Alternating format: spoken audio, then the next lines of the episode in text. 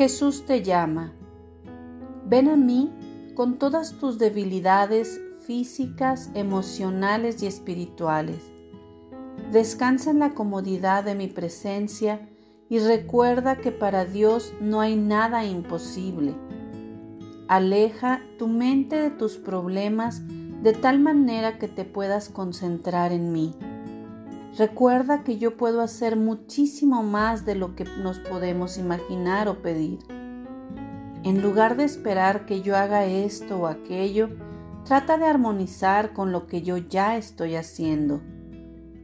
Cuando la ansiedad trata de tomar control de tus pensamientos, recuerda que yo soy tu pastor, que al final de cuentas yo tengo cuidado de ti, por lo tanto no necesitas temerle a nada.